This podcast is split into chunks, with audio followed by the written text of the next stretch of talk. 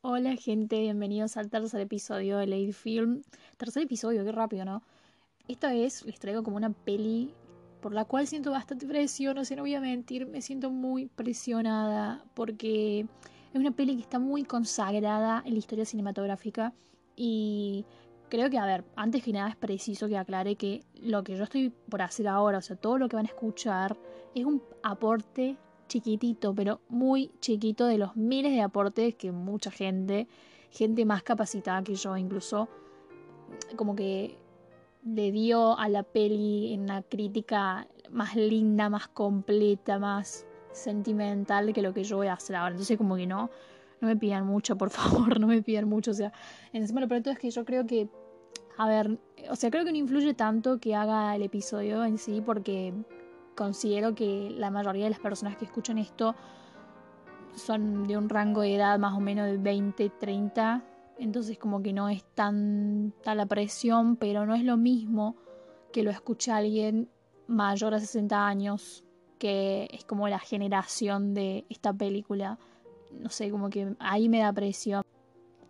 Para explayarme un poco más en el hecho de que me da presión, si no alcanzo con todo esto, la peli es literalmente una carta de amor al cine. Así es la forma en la que todo el mundo la describe y yo no, no consigo describirla de otra forma porque es eso, es una carta de amor, es un tributo, es un homenaje en su máxima expresión y elevado hasta lo más alto de lo más alto.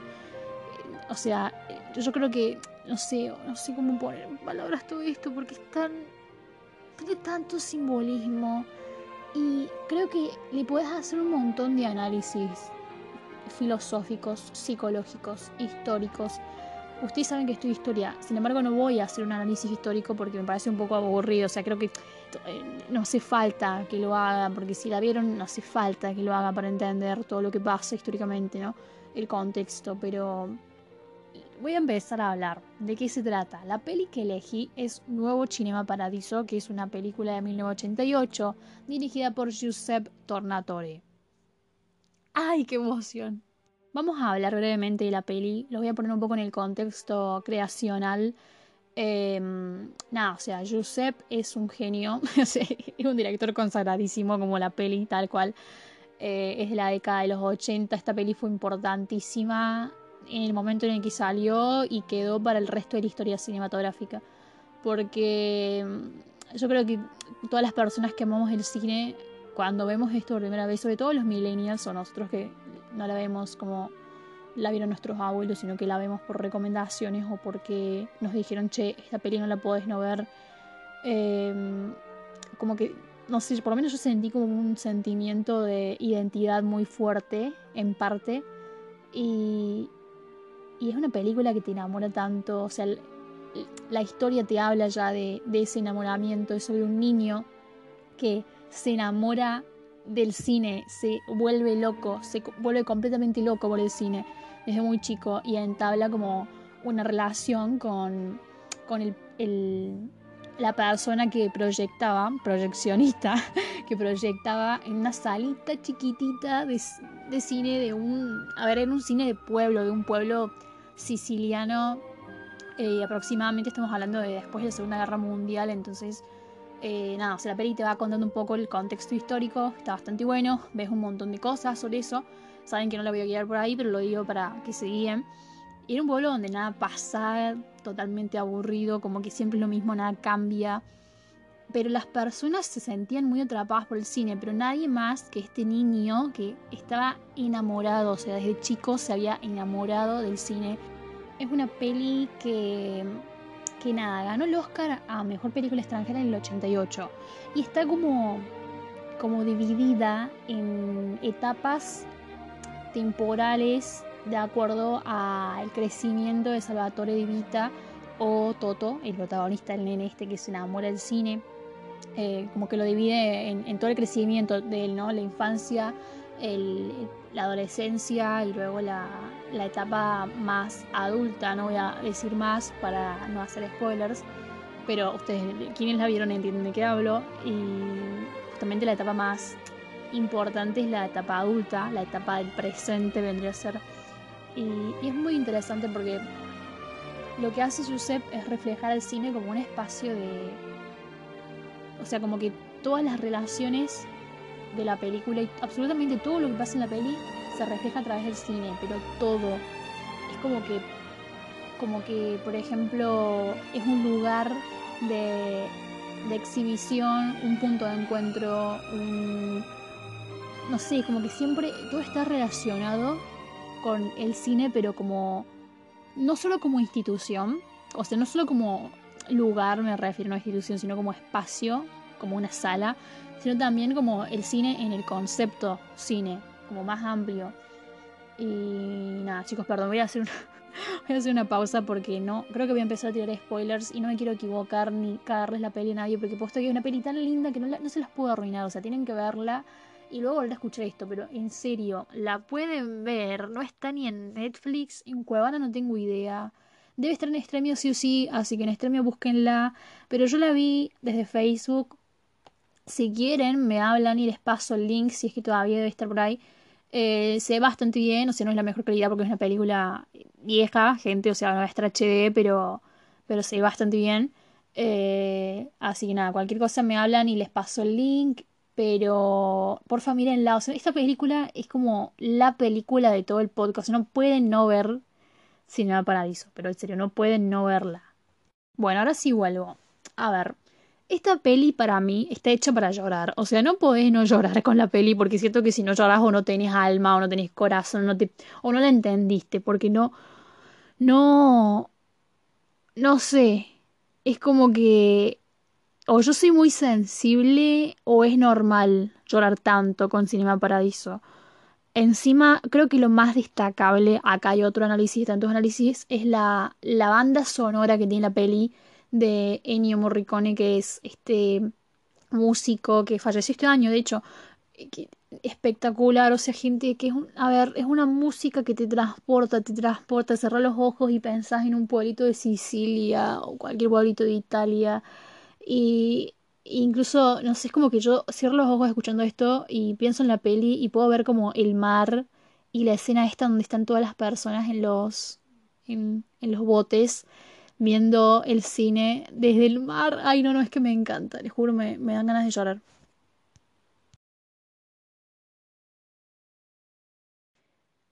Cinema Paradiso es una película que es como bastante simple, tiene una simpleza y una como calidad y, es bastante realista. Y creo que todo eso la llena de un sentimentalismo muy fuerte que más allá de todo lo que ves, de todo lo que va pasando en la película, vos lo ves reflejado en la música y la música te cuenta la historia. Acuérdense que la música incluso hace spoilers muchas veces, como Harry Potter. Este es un análisis que aprendí de Jaime Altozano, que te va haciendo spoilers de lo que está sucediendo. Entonces como que, yo sé, yo, yo me largo a llorar con todo igual siempre, porque soy bastante sensible cuando veo pelis. Ennio Morricone es una figura bastante importante como compositor dentro de la industria del cine porque dirigió la banda sonora de tantas películas que fueron un éxito, pero no sé si te diría yo que, que es porque haya estado él en las pelis, pero no me van a decir que no escuchan la banda sonora del bueno, el malo y el feo y no piensan en esa peli. O sea, es como que la escuchas en, en a ver, out of context y pensás en la peli. Y lo mismo con Cinema Paradiso y con un montón de películas. Entonces, como que te conecta, te, te da esa, esa referencia, no sé, es como automático, no, no puede decir que no, no es importante analizarlo de esta forma o, o, como que no tuvo tanto peso, porque para mí tiene todo el peso del mundo, o sea, es un trabajo enorme, igual que One Upon en América, es como que, eh, no sé, está como, es una, una forma de categorizar la, la, música de él. Como que primero está la música y luego está la peli. Es como así yo lo veo, no sé, las películas de él transmiten eso. Yo, vos escuchás la música y, y pensás en la peli. No es que pensás en la peli y luego pensás en Enio y toda la, la, O sí, puede pasar, pero generalmente no. Generalmente ves la, la música fuera de contexto de la película y te acordás de eso. Y eso no le ocurre a cualquier película. Eso no lo hace cualquier película ni lo hace tampoco cualquier compositor. Y ahí está la cosa. Pero ese es otro análisis. Ese es otro análisis que no voy a hacer porque no, no conozco tanto de música como para hablar tanto de eso. Eh, así que hasta acá dejamos con el tema musical. voy a hacer como una catarsis de preanálisis antes de hablar del análisis de la educación para contarles un poco más y, y como, no sé, mostrarles cosas que estuve aprendiendo sobre la película que antes no había visto, no, no, no me percaté de estos análisis y luego como que dije, ah, puede ser, por ejemplo, mucha gente le atribuye el inicio de la película de la maceta con la, la plantita creciendo a Toto, o sea, como que lo ven reflejado a Toto en eso, y su, su, su evolución, o sea, el, el, crecimiento de él desde que era chiquito hasta que va convirtiéndose en director de cine, o sea, todo lo que va pasando por su vida. El hecho de que vemos muchas anclas cuando Toto está perdido, posta que está perdido, posta, eh, también es como, como un, un, un símbolo de, de alguien o de algo que no tiene rumbo o de algo que está anclado. Entonces yo creo que, que, que lo que yo puedo aportar antes de la educación, más allá de todo eso, es que no es una película de amor y que no tienen que ver la peli diciendo, ay, qué final de mierda porque no termina con la chica. O sea, gente, la chica, que no me acuerdo cómo se llama el personaje encima, pero es un papel secundario, pero secundarísimo. Ella no importa, es como para. Para mí, es como el agregado de la vida de Toto, porque se tenía que enamorar de alguien y tenía que ser alguien y nada más. Y tenían que mostrar los miles de problemas que iba, o las circunstancias por las que iba a atravesar en su vida. Pero no es una película que se trata de eso, o sea, no. El tema central no es la vida de Toto y su relación o su crecimiento o con quién va a estar, ¿me entiendes? Eso no es, es el tema de cómo crece él de la mano del cine. Cómo el cine desde chiquito entró a su vida y él le agarró la mano y caminaron así. O sea, desde chiquito trabajaba siendo proyeccionista porque era lo único que lo sabía hacer en la ciudad porque Alfredo se había quedado ciego en este accidente. Y entonces es eso. Y como él cuando Alfredo le dice, no, andate, eh, no, encontrás no vas a encontrar nunca futuro en esta ciudad, en, esta, en este pueblo, perdón. Eh, porque todo siempre está estancado, nada cambia, qué sé yo. Y, incluso le dice que se vaya y que no vuelva más. Eh, y él le hace caso y se va y hace su carrera como director de cine. Y, es eso, ¿me No es la, la historia de, de él y la chica. Gente, por favor. Incluso el final, el final es hermoso porque cuando le da el regalo a Alfredo de, de la, el conjunto este de, de todas las partecitas de las películas que habían sido censuradas en ese momento por el cura. De todos los besos, todas las partes de adopción, estoy diciendo, no, pero es más de los besos que otra cosa, pero cuando le da eso y, y lo vemos a él mirando toda esa proyección feliz, yo le juro que lloraba, o sea, es una escena increíble, creo que es uno de los mejores finales de películas de la historia, porque no sé, o sea, creo que mejor final no se les hubiera ocurrido. Mejor final que ese, imposible. Por eso es que destaco tanto el trabajo de Joseph. Creo que es una de las mejores películas de Joseph, en mi opinión. Es la mejor de él y es la mejor, o sea, una de las mejores que he visto en mi vida. También vemos la parte de, del, del gángster, de la mafia, la mafia siciliana. Cuando. Nada, vemos un montón de relaciones dentro de las personas del pueblo que, van a la sala de cine. Vemos a los comunistas cómo se encuentran también estancados en, su, en esa aldea y luego se, se van porque no encuentran eh, un futuro y porque tampoco, o sea, el contexto histórico, el contexto, sí, el contexto de guerra, entonces no los beneficiaba y se mudan. Vemos eso como bastante bien marcado el tema del comunismo. Y el tema de la mafia, cuando esta escena que yo, encima es como que te lo ponen, te lo muestran y, chao, como que no, o sea, no es como que, el mundo para después de, la escena en donde matan a esta persona en el cine, como que no es que te muestran después, tipo, ay, sí, porque murió tal vecino, no, o sea, eh, sé lo que hace es mostrarte cómo le pegan un tiro por la espalda a un viejo de la mafia y luego te muestra ahí nomás la silla con un ramo de flores y nada más. No te muestra todo un ritual de, de funeral. Es como que es bastante claro. Elige lo que te quiere mostrar y lo que no. Incluso muestra la parte esta donde en la sala de cine cambia, porque es como un, también como un paso de, de lo que era el cine antes, el buen cine, el buen cine en ese momento, y lo que era el cine luego con la modernidad eh, bien remarcada, cuando, cuando el cine se. la vieja sala se incendia y luego el napolitano la construye. Me encanta el personaje del napolitano. Cuando la construye, vemos que incluso hay una sala que era. que funcionaba como una especie de prostíbulo. No sé si prostíbulo es la palabra porque había solamente una prostituta, pero, pero ven eso. Y he visto que mucha gente le atribuye a eso la, la noción de que es la decadencia del cine. O sea, no es como que la decadencia de la civilización porque hay una prostituta, sino que no, es la decadencia del cine porque pasa en la sala, entonces es como más grande. El, el, el análisis es bastante, es muy analiciosa, no es una palabra, creo que no existe, pero es, que le puedes poner un montón de, cosas a la peli, porque hay de todo, o sea, puedes hablar de todo, de todo, de todo. Y yo elegí la educación, o sea, que es un tema que, que vemos bastante.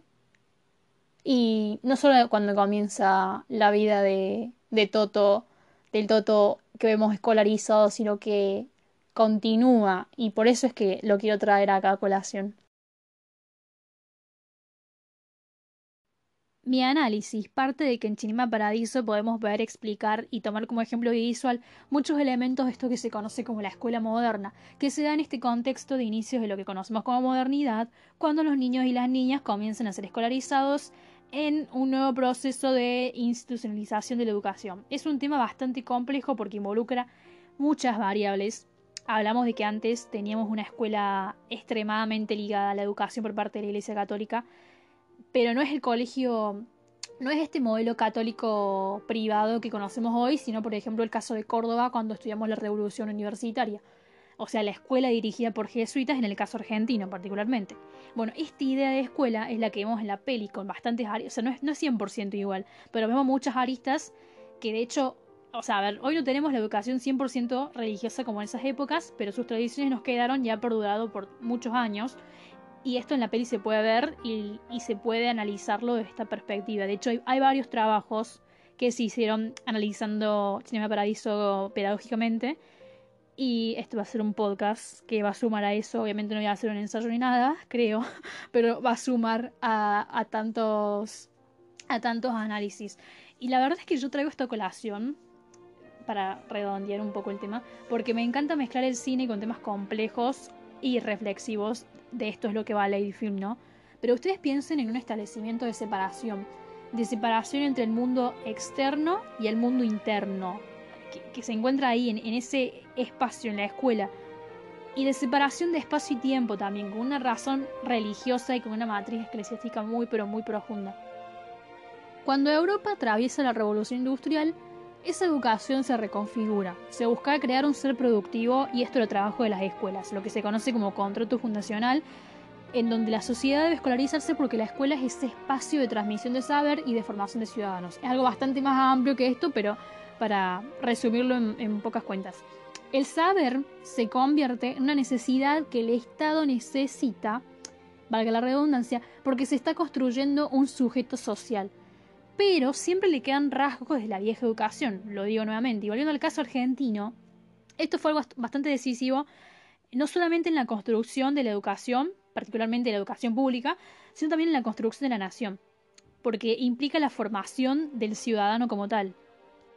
Todo esto se da en este marco de que se empiezan a abrir escuelas públicas y la educación crece durante la presidencia de Sarmiento. Obviamente que es un tema mucho más amplio y que hoy en día requiere tener muchos, pero muchos puntos para reflexionar sobre esta figura histórica y como sé que no tiene nada que ver con Cinema Paradiso, lo voy a dejar ahí porque creo que da para un episodio aparte de otro podcast de historia que no tengo en mente hacer.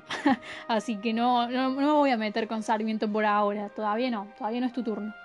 Algo que me interesa bastante de Cinema Paradiso es que podemos como ver esta característica de la escuela moderna en la cual se diferencian a las edades, se caracterizan como que separan lo que es el infante del adulto.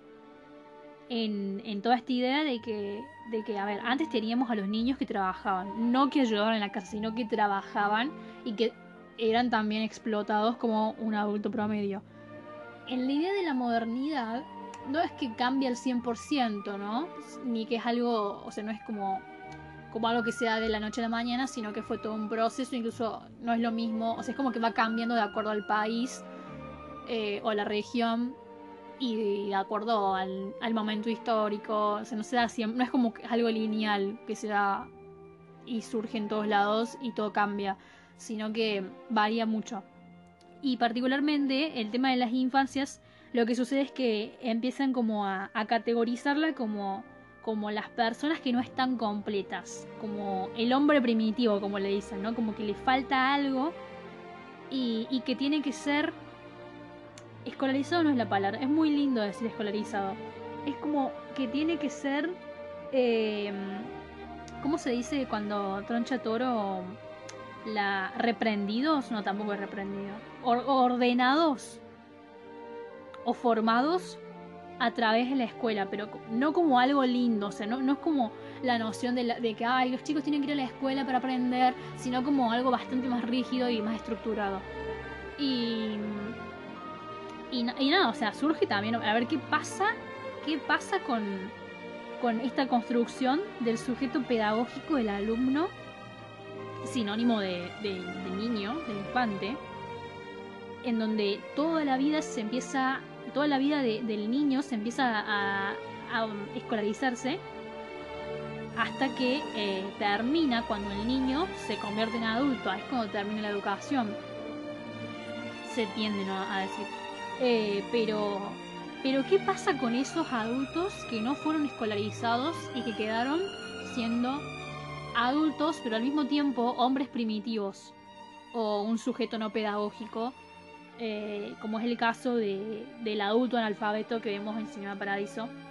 Eh, por ejemplo, esta escena en donde Toto le está enseñando a Alfredo que, entran todos los adultos para poder rendir el examen y Alfredo no sabía las respuestas y le pide ayuda a Toto.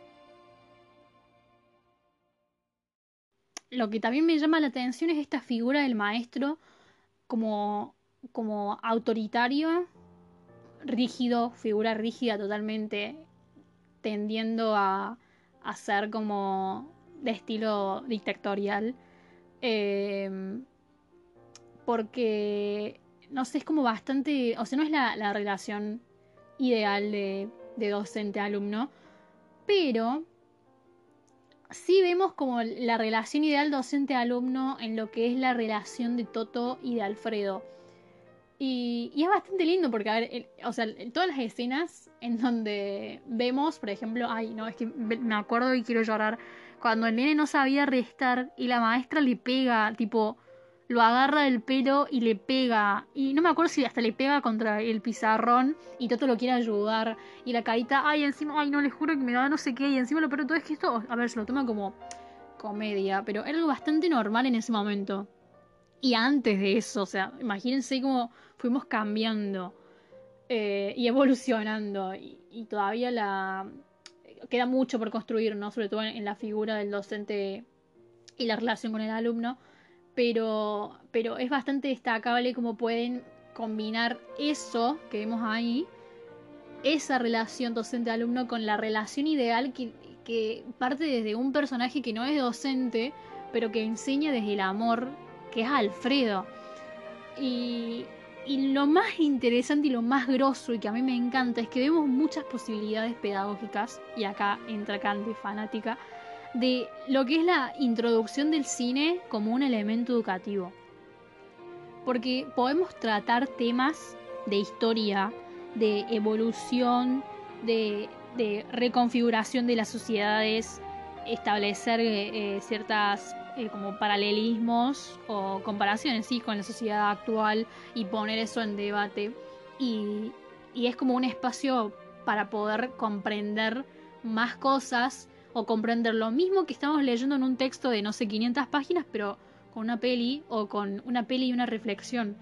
Es como bastante es una, es una visión bastante interesante y y me gusta, o sea, me gusta tomar esto y trasladarlo ahora, sobre todo el tema de la de la influencia de la iglesia en la educación.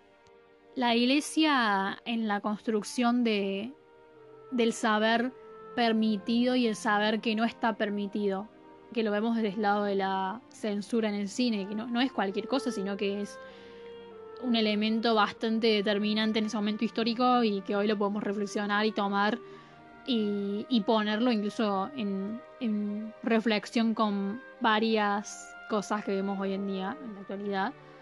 Y también, aparte del tema de la iglesia, aparte del tema del alfabetismo, el, el tema de la clase social, porque vemos las diferencias de quién está arriba que otro, más arriba que otro.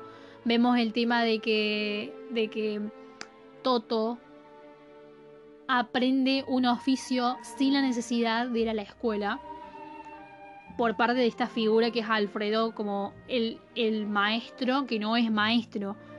Y, y, tiene como muchos valores pedagógicos porque no solamente le enseña a cómo manejar, cómo dirigir, cómo estar atrás de, de, toda la, la gestión del, del salón de cine, sino también los valores pedagógicos como la comprensión, la lealtad, el respeto, eh, la amistad, la amistad, por Dios, el, como, como una especie de, de, juicio crítico, el esfuerzo y toda esta sensación de, nostalgia. No sé, es como mucho más amplio. Yo creo que, que tiene bastante para, para analizar. Podemos también ver el tema de la discapacidad y la ceguera y las formas de entendimiento desde ese lado, cómo pasan por medio del cine, cómo Alfredo es capaz de ver, perdón, de percibir, de percibir un montón de cosas y aprender desde ese lado. Eh, la escena en donde la, la ex esposa le cuenta a Toto, el Toto ya adulto, que siempre lo veía y ella le contaba lo que sucedía y sabía todos los diálogos. Es como también un, un punto bastante importante.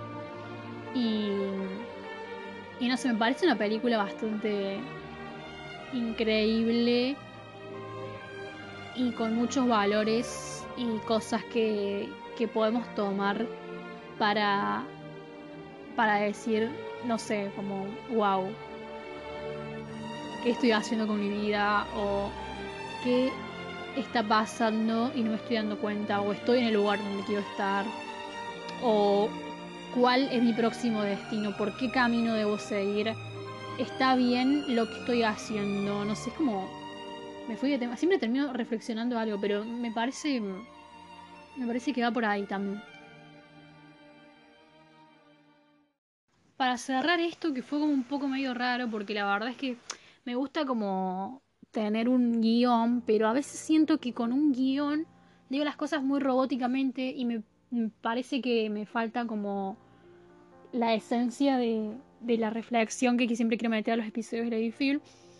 Y, y nada, yo quiero que tipo se vayan de este episodio con la idea de la importancia de educar la mirada y de tomar al cine como un amigo y darle la mano y ser conscientes de eso, como que no, no ver al cine, no, no, no vean al cine como un consumo irracional o puro entretenimiento y ya, porque es algo mucho más grande. Es cultura, es, eh, no sé, como educar y enseñar a ver las películas y enseñar a través de la película. Para mí es bastante groso.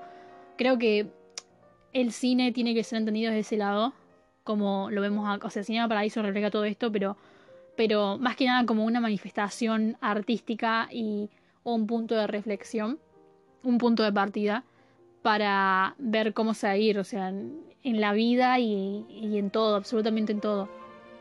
Así que nada, eso es todo, creo que es importante tener en cuenta el cine y utilizarlo como el telón de fondo de la vida en general eh, no solo para los más chicos, sino también para nosotros y los más grandes, incluso los más, los más grandes, o sea, la gente adulta aprendiendo de películas del día de hoy con temas de agenda, temas contemporáneos. Es como, como bastante bueno. Eh, y no sé cómo mantener ese lazo de, de enseñanzas recíprocas, creo que es bastante importante. Cinema Paradiso, más que nada, más que, que la pasión por el cine, es una peli que no te deja indiferente, sino que te cambia, te mueve un montón de cosas por dentro y las enseñanzas del, del profesor, de, de, este profesor que no era profesor, de Alfredo, quedan reflejadas en el Toto adulto y quedan reflejadas en nosotros. Entonces yo creo que es una peli llena de magia, como el cine en sí, y, y está muy bueno. Está muy bueno eso, está bastante bueno, me encantan las películas de este estilo, que te dejan cosas, que te enseñan y, y que tienen que ver con la educación. A veces no están, no tan directamente, pero, pero que se lo pueden tomar como análisis. Y bueno, gente, eso fue todo por hoy. Si le tengo que poner un puntaje a esta peli, obviamente que va un 10 de 10. No hace falta que numere, pero más que nada porque es un clásico y es un clásico en mi corazón. Y, y es muy importante. Es una peli muy significativa para mí. Así que eso. Nos vemos en un próximo episodio. Vamos a hablar de otra película que me interesa bastante y la voy a llevar por otro lado completamente diferente al que tocamos hoy. Bastante interesante porque no es un tema que yo suelo hablar en mi vida diaria. Así que eso, recuerden que el cine no hay que verlo, sino que sentirlo. Y nos vemos.